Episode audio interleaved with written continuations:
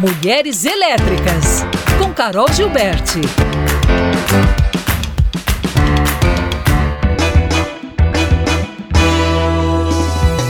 Olá, pessoal! Sejam muito bem-vindas e bem-vindos! Estamos de volta aqui com entrevistas inéditas desse ano de 2023 com mulheres elétricas.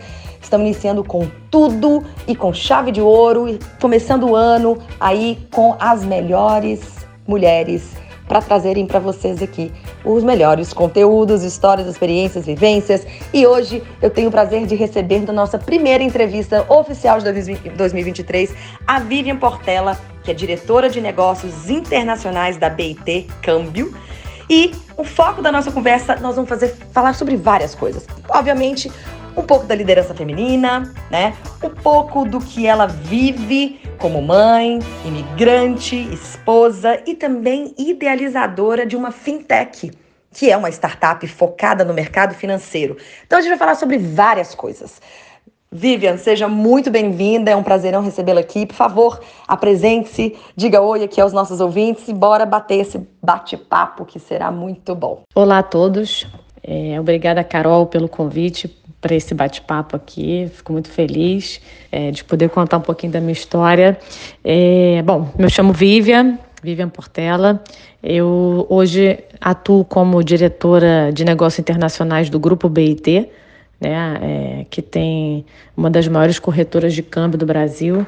E vim para os Estados Unidos, hoje eu moro na Flórida, montar o escritório internacional da companhia, né?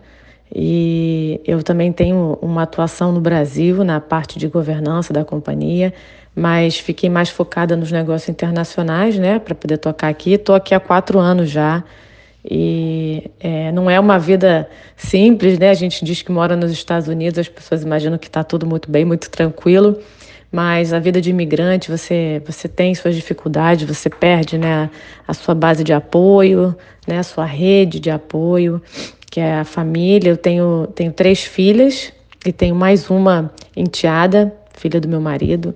Então a família é grande aqui. A gente está sempre contando com o apoio dos amigos também, né?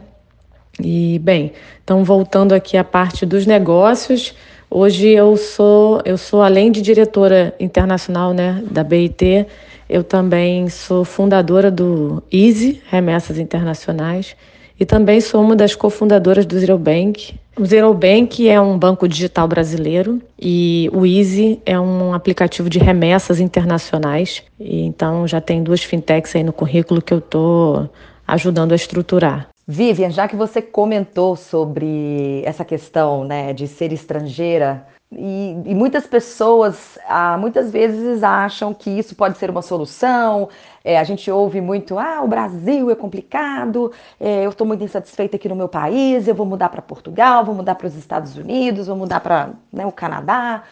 E o brasileiro tem muito disso, né? De achar que a vida lá fora vai ser uma vida melhor, vai ser uma vida mais fácil, mais tranquila. E a gente tem que realmente desmistificar isso. Primeiro, porque a solução do nosso país não é, é abandoná-lo, né? Eu sempre falo, gente, a gente não vai melhorar o Brasil saindo dele para viver em outro local. A gente só vai melhorar o nosso país ficando aqui realmente reivindicando, né, cobrando, sendo cidadãos ativos. E, por outro lado, tem sim uma romantização em relação ao que é morar fora, né? E a gente sabe muito bem eu já morei fora, eu quando era criança, tudo era lindo, maravilhoso, mas eu sei que meus pais viveram momentos é, de muitos desafios sendo expatriados, né? E isso lá na década de 80 e 90, é, que eu morei muitos anos fora também. E eu acho muito importante sempre trazer essa pauta é, para realmente não trazer essa ilusão de que é, morar fora do nosso país é uma vida perfeita. Então vamos começar por aí. É, você mora aí na Flórida, inclusive eu tenho família aí também na Flórida. É, sei como é que é o estilo de vida, é bem diferente do nosso estilo de vida daqui do Brasil. É, vamos falar um pouquinho sobre esses desafios, né? De, de, do que, que é ser. E olha que você foi, né, é, é, Vivian, é, empregada, né? Você foi aí com uma certa garantia de, de, de atividade. Muitos vão sem, sem atividades ainda para buscar emprego, enfim. Mas vamos falar um pouquinho dessa vida aí, que é uma mudança radical, ainda mais com filhos, que é uma experiência incrível. Acho que no papel dos filhos não tenho dúvida de que eles vão ter muitos ganhos, né?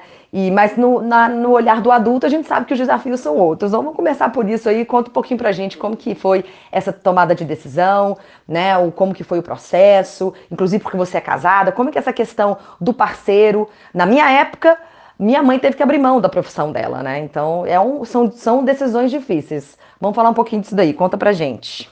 É, então, na verdade, eu vim para cá para já como você falou, né, para montar um, um, escritório, eu vim para cá com um trabalho definido, né, uma ocupação definida. Então eu vim com uma estrutura e mesmo assim é, eu enfrentei bastante desafios.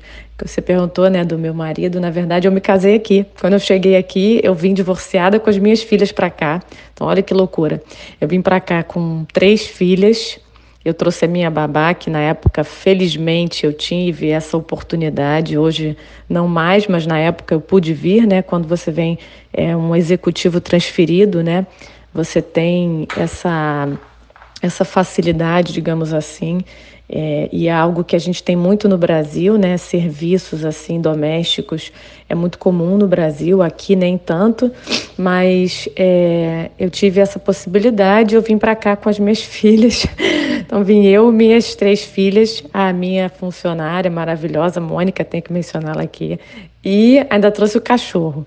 E quando eu cheguei aqui, menos de um ano depois eu conheci meu marido e aí a gente é, acabou casando no final do ano passado, mas assim, é, eu tenho ainda esse desafio, né, que o meu ex-marido está no Brasil, então ele tem que vir frequentemente visitar as crianças, a gente também vai ao Brasil com frequência para estar tá com a família, mas é, voltando aqui, né, a, que você falou, essa ilusão da pessoa que acha que vem para cá e vai ser muito mais fácil, é, em termos profissionais, é, os Estados Unidos, por exemplo, né, sem sem falar de outros países, porque eu não tenho conhecimento de vivência em outros países, mas nos Estados Unidos, é, por ser uma, uma economia é, muito saudável, ela tem é, empregos é, disponíveis, né? Então, ela tem emprego. Então, às vezes a pessoa está no Brasil e tem dificuldade de se empregar, é, tendo mesmo uma baixa qualificação, aqui nos Estados Unidos você é, é um país sim de muitas oportunidades. Então, eu acho que isso, quem, quem vem e tem sucesso, passa essa, né, essa impressão. Então, mas assim, eu vi muita pessoa, muitas pessoas que vieram e, e voltaram para o Brasil porque não conseguiram ser bem-sucedidos ou acharam que seria de uma forma e depois viram que era né, de outro jeito. Eu acho que quem, quem sai do país, do seu país, não necessariamente está buscando mudar o seu país, né? Pelo contrário, acho que quem sai do seu país está buscando uma vida melhor para si. Então, a minha família é uma família de imigrantes, como a maioria, né, muita gente no Brasil é, veio de origem imigrante. Então, minha família era uma família de portugueses e, e italianos que foram para o Brasil e, e, né, há, há 100 anos atrás e, e foram em busca de, um, de um, uma vida melhor para sua família. Então, acho que isso acaba ficando no sangue, né? A, a, humanidade tem essa, essa questão de um imigrante. Eu acho que no meu, a minha família especialmente também, é, eu vivenciei, presenciei muito isso e aí é, talvez, né, de maneira inconsciente, eu tenha buscado isso também para minha família, mas de uma forma diferente, claro. Vive, interessante você fazer essa relação né, das, dos nossos ante, antepassados, né? A, a, minha história também tem muito a ver com isso. Minha família veio da Itália também, como imigrantes aqui para o Brasil, mais especificamente Belo Horizonte. E depois meu pai também foi buscar isso, né? Essa, vamos dizer, essa exploração de novos horizontes, né? Foi por isso que eu também morei muitos anos nos Estados Unidos. É, e eu acho que isso fica no nosso sangue com certeza, até mesmo na parte da criação dos filhos, né? De como a gente quer ter essa fundação das nossas famílias. É, eu hoje também tenho isso muito é, enraizado e, e, e presente na, na, criação que eu dou para os meus filhos, né? Até buscando escolas, escolas internacionais, é, né, bilíngues ou até né, mais do que né, poliglotas, inclusive, para aprender outras línguas, outras culturas, para abrir mais os horizontes. E na minha, na minha opinião, isso é, né, cada um tem um, um, um formato, um perfil de, de, de criação dos filhos, mas na minha visão como mãe, e isso também se passa para o meu marido, é, é o legado, né? E a herança mais importante que eu posso deixar para os meus filhos é essa abertura do mundo, o um mundo sem fronteiras, né? Um mundo sem paredes, um mundo sem concreto, um mundo que não tem necessariamente um único teto sobre o seu sua cabeça, né? Então eu, eu, eu penso muito como você. É interessante você trazer isso. Mas é para fazer uma observação mesmo. Agora, indo um pouquinho para a questão da sua atuação, né? Uma mulher aí num, assumindo né, um, uma posição de liderança fora do país dela, divorciada, com três filhas, um cachorro. Minha Nossa Senhora, você foi realmente corajosa. Te dou os parabéns, viu? Porque olhando assim, além da, do desafio de sair do seu próprio país, que é uma zona de conforto, né? Você já está saindo de uma zona de conforto, você ainda foi acompanhada de três filhas e depois de um divórcio. Então, que bom que você aí teve esse, deu esse passo, né? Mostrou, está mostrando para nós aqui, todos os ouvintes que nos acompanham, que é possível sim dar continuidade à vida, né? Pela segunda etapa, a segunda fase, enfim. Então vamos entrar nisso daí. Você também à frente de um segmento que é um segmento né, mais uh, eh, um, tomado pelos homens, que é o, o, o, segmento financeiro. E como que você se enxerga né, diante dessas lideranças, dessa liderança, desses papéis que você está assumindo? É, como que você também está na, na, área de inovação, que eu também, também estou, também estou à frente de várias startups, é, sou investidora, né? Estou aí como CEO de uma venture builder, inclusive, que a tese é Women Tech, ou seja, a gente traz para os nossos portfólio, para o nosso portfólio é, startups fundadas por mulheres. Tenho muito interesse em saber mais. Então, eu queria que você desse aqui também um parecer sobre é, o seu papel mesmo dentro desse universo todo aí que, que você engloba e como você enxerga as mudanças, os impactos, né? O que, que você vê aí, inclusive fora do Brasil, é, e as oportunidades, claro. Bom, Carol, eu vou voltar então um pouquinho mais no meu passado para talvez conseguir explicar, né, essa essa necessidade de, de desafios, né? É, pessoais para mim assim. Eu fui mãe a primeira vez com 17 anos. Então minha primeira filha nasceu a Rafa com 17 anos é, e eu estava terminando a escola, o segundo grau. Então eu terminei e me formei, né, no, no, na escola no segundo grau e já entrei na faculdade, passei no vestibular, já fiz é, faculdade, comecei a fazer jornalismo. eu queria ser jornalista, eu estudei um ano e meio de jornalismo no Rio é, e acabou que eu não consegui arrumar emprego, infelizmente. Não sei se foi a época, o ano, foi, era muito difícil. Eu já tinha uma filha e eu precisava é, me posicionar né, financeiramente. Eu morava com os meus pais ainda, então eu acabei, é, fui conversar com meu pai e pedi uma ajuda meu pai já trabalhava no mercado financeiro e ele falou: Olha, eu não tenho como te arrumar um emprego na área de jornalismo, mas se você mudar de profissão, posso te ajudar. Então, é, eu fui, mudei de curso, aí fui estudar comércio exterior, né, administração com foco em comércio exterior, e ele me arrumou mesmo. Ele me arrumou um estágio numa empresa que era cliente dele, né, meu pai é um dos fundadores da BIT, é, do grupo BIT, e, e na época ele me arrumou um estágio num cliente. E foi onde eu trabalhei por três, quase quatro anos. Depois eu arrumei um outro emprego, que eu fiquei mais quatro anos. Até que o meu pai me convidou para ir trabalhar com ele, na empresa dele. E eu tinha uma certa resistência mesmo, confesso aqui, de trabalhar com meu pai, de trabalhar com família. A gente conhece a família que tem, então é, eu, eu confesso que foi uma decisão difícil, assim, mas eu acabei indo e logo na sequência, dois anos depois, a gente comprou a parte do sócio dele e aí eu entrei como sócia da companhia. Né? Porque é, para mim era difícil ficar ali numa posição só abaixo, então eu queria ter uma, uma, uma participação na empresa mesmo para que eu pudesse é, tocar como é, empresária. E foi isso que aconteceu. Então, desde 2014, eu sou sócia do Grupo BIT e daí para frente a gente só veio crescendo. Então, quando você fala de mulheres no mercado financeiro, quando eu entrei na BIT, a empresa tinha é, uns 50 funcionários na época e devia ter umas quatro ou cinco mulheres. Hoje, a BIT já tem quase, quase né, é, 10 anos depois, 20 anos depois, não, 15. 15. A BIT já tem, é, porque eu entrei em 2008, né? Então hoje a BIT tem quase 300 funcionários e 45% do quadro da companhia é feminino. Isso não foi algo proposital que eu tenha planejado assim. ah, vou, vamos contratar só mulheres. Não, não foi planejado, mas eu acho que foi uma porta que se abriu. Quando você tem uma uma gestão feminina, você abre essa porta. Quando você tem uma gestão é, exclusivamente masculina ali, talvez isso não seja visto, né? não seja enxergado. Então, eu acho que abrimos essa porta para profissionais do sexo feminino qualificadas é, dentro da instituição. Uma história curiosa que eu sempre conto é que a gente tinha no, no escritório do Rio é, um banheiro masculino e um banheiro feminino. O banheiro masculino tinha é, algumas das casinhas, né, algumas casinhas assim, e o feminino era só um. E a gente precisou construir um outro banheiro no, no escritório, porque começou a ter tanta mulher que não dava conta, fazia fila na porta. Você ver a quantidade de pessoas que a gente colocou lá, né, mulheres. Mas assim, é, a gente hoje tem uma estrutura bem diferente do que tinha ah, quando eu entrei. Então, quando eu entrei, a BT tinha um diretor.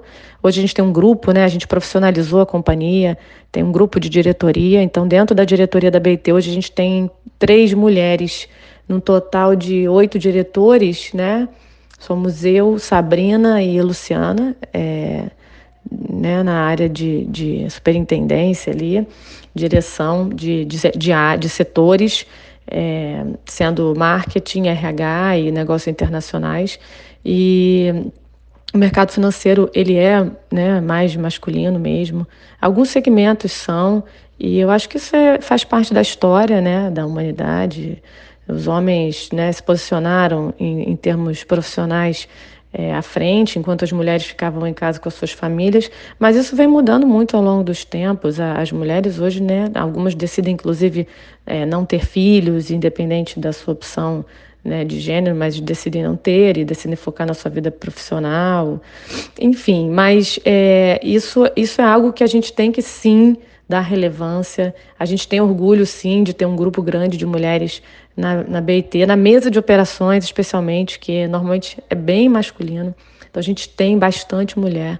E, e, a gente tem muito orgulho de ter isso. A gente tem um programa lá dentro também, onde a gente faz palestras né, específicas para as mulheres. É, e eu acho que vale a pena é, que, que as empresas olhem para esse lado, porque as mulheres são tão qualificadas, tão qualificadas, são multidisciplinares, sem diminuir os homens, pelo amor de Deus, mas são, são é, conseguem trazer equilíbrio para equipes que às vezes estavam desequilibradas, assim, em termos né, de, de energia mesmo. É, as mulheres são diferentes dos homens, então é, para a gente faz muito sentido ter equipes é, é, mais equilibradas, assim. E falando sobre fintechs, eu acho que é, essa a, a, minha educação, né, no, no mundo empresarial que veio da minha família, sim, é, foi muito importante para mim. Eu acho que eu só fui capaz de ser cofundadora do Zero e fundadora do Easy por conta dessa visão empresarial que eu aprendi dentro de casa. Porque isso é, você não aprende na escola, na faculdade, né? É, a não ser que você tenha esse, essa intenção de buscar e aprender. E, e, sim, é possível, com certeza. Conheço pessoas que fizeram isso. Tenho amigos que vieram de famílias que ninguém era empreendedor e são super, super empreendedores hoje. Mas é, eu, eu recebi muito essa educação empreendedora em casa e com certeza isso foi o que me, me ajudou nessa, né, nessa minha jornada empreendedora. A gente vai para um rápido intervalo nessa entrevista maravilhosa aqui com a Vivian e a gente volta já já, então não saiam daí. Mulheres Elétricas.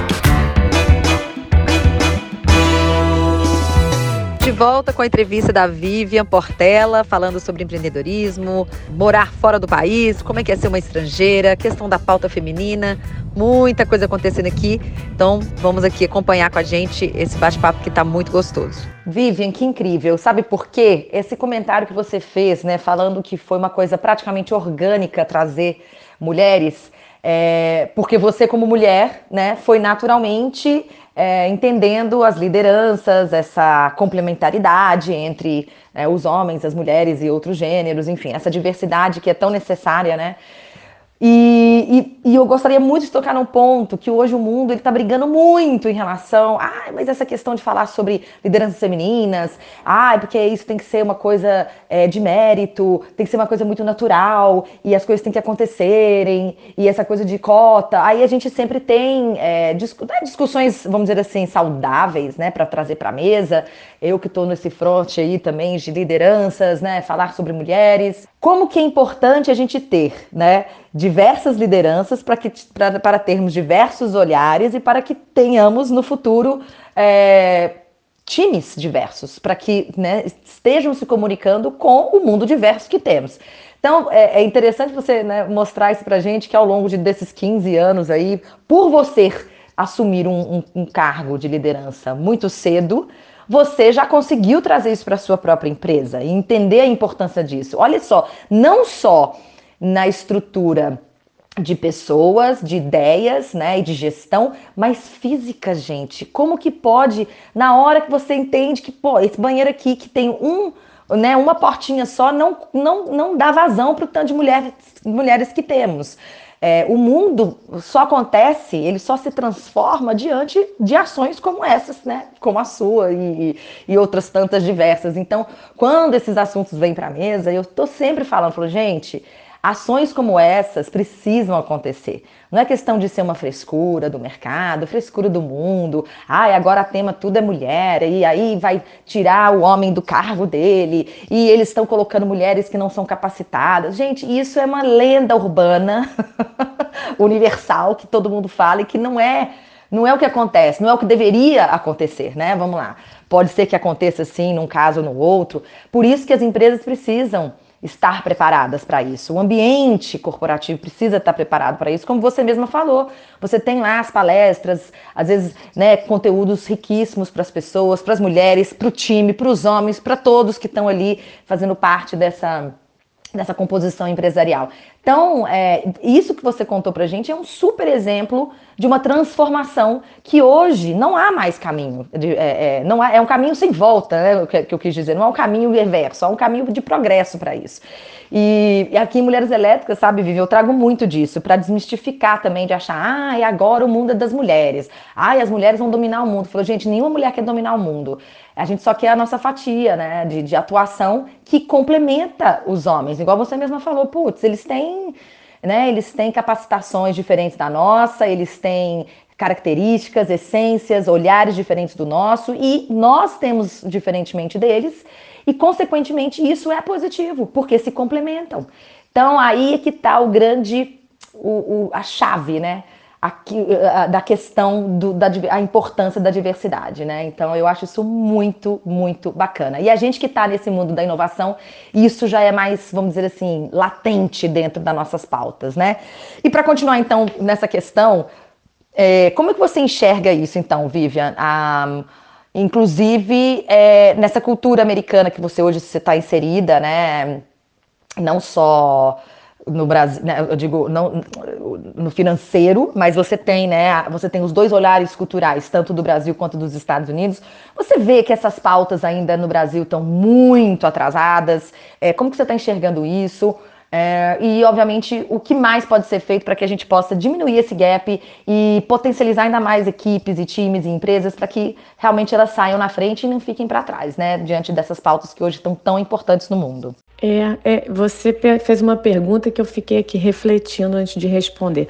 É, aqui nos Estados Unidos, eles têm um conceito é, de cultura meio estadual, assim, né? Porque as leis aqui são estaduais e eu acho que por conta disso, a cultura também acaba sendo segregada. Então, você tem estados onde são mais conservadores, né, estados republicanos, que é, você tem ainda a presença muito mais masculina no mercado de trabalho, especialmente no mercado financeiro, e você tem os estados que são menos conservadores, né, mais liberais, que são os democratas, por exemplo, na Califórnia, onde você vê essa, essa é, questão feminina bem diferente, não só feminina, né, mas também é, a questão homossexual e né, das diferenças todas de gênero que a gente tem hoje, é como é latente lá, né, como eles fazem questão de colocar, de impor, e eu acho que é importante, porque só quando você fala quando você grita, né,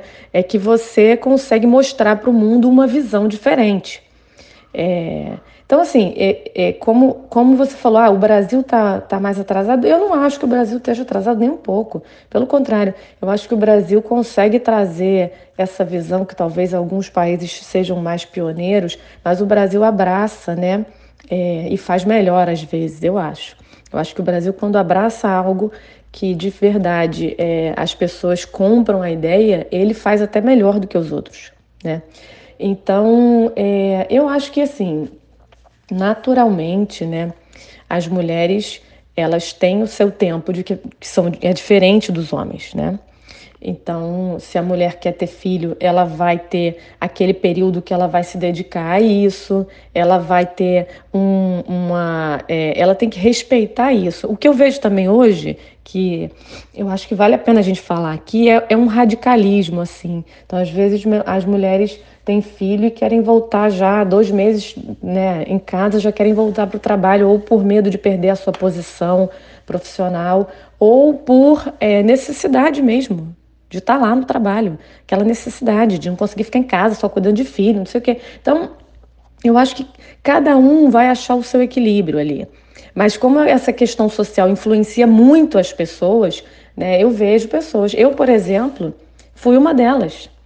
E eu não, eu não posso dizer que eu me arrependo, mas eu posso dizer que eu aprendi. Né? É, quando eu tive a minha primeira filha, a, a Rafa nasceu em janeiro, em fevereiro eu voltei a estudar. E estudar era como um trabalho, né? Você fica oito horas do dia fora. Então, é, já quando eu tive as gêmeas, porque é, as minhas outras filhas são gêmeas, né? Eu me dei a minha licença, até porque eram gêmeas. Então, eu já trabalhava bastante, eu já era diretora na BIT e eu é, fiquei três meses 100% em casa. O quarto mês eu comecei a trabalhar remoto de casa, né, e pouco assim, uma vez por semana, fui voltando.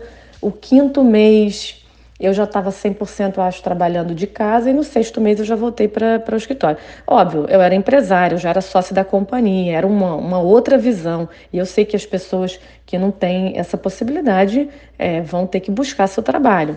Mas é importante a gente trazer essa toda essa visão, porque quanto mais você fala de um assunto, mas as pessoas começam a refletir sobre ele, independente de certo ou errado. Quem volta um mês, quem volta três, quem volta seis, quem, de, quem desiste de trabalhar, ou não é uma questão de desistir, às vezes prefere ficar com o filho, tem a opção. Tem a mulher que tem opção de não trabalhar e de cuidar dos seus filhos em casa. E tá, e tá ótimo também, porque não tem certo nem errado, tem que trabalhar ou tem que ficar em casa. Tem... É, é, cada família sabe a, a sua dinâmica, como é que ela funciona melhor, né? Então, é também a gente respeitar cada um como é e parar de, de querer criticar ou julgar. Eu acho que a gente faz muito isso com, com as pessoas que são públicas, né? É, isso em qualquer lugar, Estados Unidos, Brasil, o mundo inteiro. É, é a gente olha muito para as pessoas públicas e a gente tem o hábito de julgar e falar: ah, olha lá, fulana acabou de parir, já está com, com um corpo maravilhoso, como é que pode? Gente, esse é problema dela, a pessoa vive da imagem ela tem que fazer isso mesmo, né?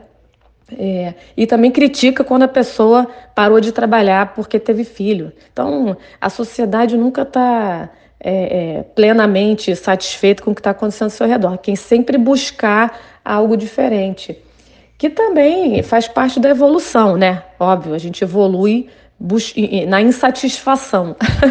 a gente evolui sempre buscando. Mas eu acho que o Brasil é super bem posicionado em relação a essas causas. E, e é como eu falei, quanto mais a gente fala do assunto, mais as pessoas vão estar ali para refletir é, é, e avaliar né, seus posicionamentos. Ô Vivi, é muito bacana, eu concordo com você que o brasileiro, quando ele pega, ele pega e faz mesmo, ele engaja. E, e a gente tem, realmente tem, tá de parabéns aí nessas pautas, né? Inclusive, é, não só dentro das grandes empresas, como também fora, né, na sociedade, nos movimentos, nos conteúdos. E é por isso que a gente está aqui hoje, né, falando sobre isso. E quantas mulheres há aí mundo afora para poder trazer essas informações e suas experiências, né? Como você. Bom, para a gente poder até mesmo finalizar num, num, tom positivo, mais ainda, né? Porque essa entrevista foi toda é, guiada aí por, por muito conteúdo, muitos insights, que a gente bota luz num assunto que, mesmo que seja sério, a gente traz sim sempre ponderações, né? E, e sendo muito consciente e, e eu acho que respeitoso, né? O que você falou em relação às críticas, ao bombardeio hoje, né, do negativismo em cima das pessoas, dessa cobrança. As pessoas precisam parar, né, primeiro para olhar para elas mesmas e identificar. Eu acho que hoje o mundo está bem é, cheio de haters aí, né? Essa coisa de é muito fácil falar do outro, é muito fácil criticar o outro. E, mas viver na pele do outro, viver na nossa própria pele é ainda é mais difícil, né? Então eu acho que a gente tem que. Essa reflexão que você fez aqui é muito importante. E para a gente então finalizar né, esse nosso bate-papo que está maravilhoso, por mim a gente poderia continuar aqui. É, por que não trazer então uma reflexão é, realista, porém, é, vamos dizer assim, com uma luz no fim do túnel para todas essas pessoas, mas principalmente as mulheres que que estão aí dispostas a seguirem uma carreira, inclusive até mesmo serem expatriadas, né, seguirem carreira fora do Brasil, é, para alcançar voos diferentes em novos territórios, voos mais altos. O que, que você, através da sua experiência, sua trajetória, sua história, pode passar aqui para elas e para todos que estão nos ouvindo? Seria ótimo a gente deixar aqui um recado de dicas e sugestões para que as pessoas possam dar o primeiro passo. Eu acho, Carol, que é exatamente o que você falou aí na sua última frase. É dar o primeiro passo. É, é não é como ou, ou é, de que maneira ou quando, é simplesmente dar o primeiro passo. O primeiro passo, às vezes, ele é muito difícil, ele pode ser duro, mas ele é transformador, né? Sempre é. Então, é, é, é acreditar, é ter fé de que as coisas vão dar certo. E, e e na verdade não tem muito certo nem errado, né? Normalmente o que acontece é sempre o certo, é o que tinha que acontecer. Então eu acho que dar o primeiro passo, independente de qualquer coisa, independente do que os outros achem, independente das nossas inseguranças, independente de se é, alguém vai criticar ou vai julgar, então, é acreditar, ter fé, né? Eu acho que mais fé do que esperança, porque esperança é bom, mas é, normalmente quando eu penso na palavra esperança, me dá a impressão de que você fica ali esperando, né? Que algo vai acontecer. É, e é, eu acho que a fé é a gente acreditar e fazer a coisa acontecer. Então, é simplesmente ir no que está na sua cabeça, ouvir a intuição. Acho que a mulher é muito intuitiva e buscar ouvir, né? É estar atenta aos sinais, né, aos sinais do corpo, aos sinais da mente, aos sinais ao nosso redor do que a vida nos apresenta e, é, e, e observar e poder atuar em cima daquilo. Então, acho que especialmente as mulheres vieram com esse dom para a Terra, que é a intuição, e a gente tem que aprender a usar isso. Por mais que dê um frio na barriga, às vezes, é, é importante a gente seguir em frente, porque o mais legal né, de tudo da vida é você vencer os seus medos, né, seus, suas preocupações, é vencer aquilo. Acho que isso faz parte de quem a gente é, né, e de como a gente cresce aqui, né, como a gente se desenvolve.